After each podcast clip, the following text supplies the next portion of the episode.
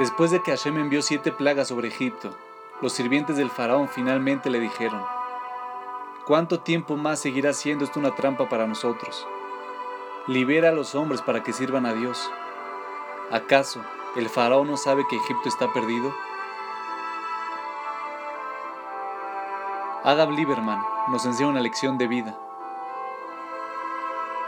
Los egipcios acababan de experimentar siete severas plagas que Hashem había enviado sobre ellos.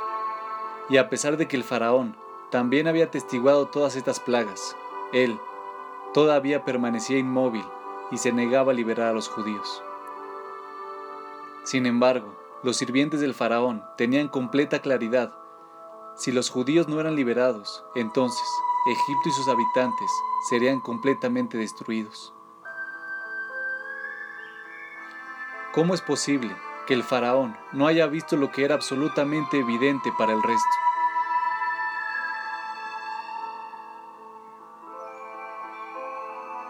La razón es que a veces estamos demasiado cerca de una situación como para verla objetivamente. Como el faraón era el que estaba hablando directamente con Moshe, él estaba demasiado cargado emocionalmente con lo que estaba ocurriendo con su país, demasiado cerca del bosque como para ver los árboles. El faraón, así como muchos de nosotros que estamos demasiado cerca de algo en nuestras propias vidas, tenía la creencia equivocada de que como estaba más cerca y por lo tanto conocía mejor la situación, estaba también en la mejor posición para decidir qué se debía hacer.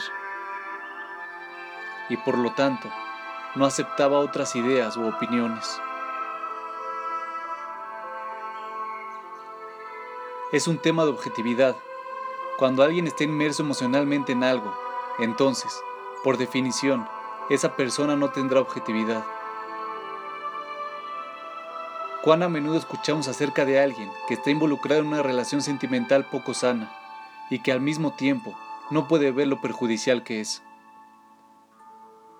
Y justifica su posición de mente cerrada porque piensa que nadie conoce a mi pareja como yo.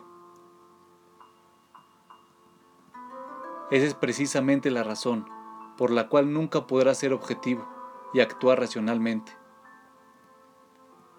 Cualquiera que esté demasiado cerca a una situación pierde de vista la imagen completa y no puede ver con claridad.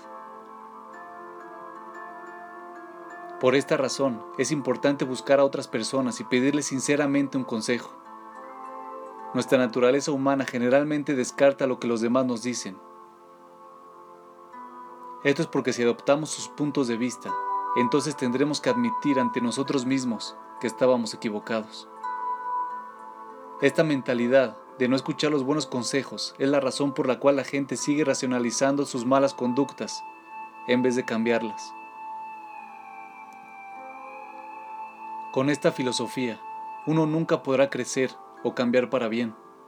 Las grandes personas son capaces de admitir sus errores del pasado y luego, basándose en nuevas perspectivas, son capaces de tomar decisiones sanas y productivas. Así que escucha a aquellas personas que están a tu alrededor, que te conocen bien y cuyas opiniones valoras. Pero al final, la decisión es tuya. Así que combate el deseo de justificar tus acciones del pasado y comienza a tomar los buenos consejos. Y aunque esto puede ser difícil para tu ego, al final te convertirás en una gran persona.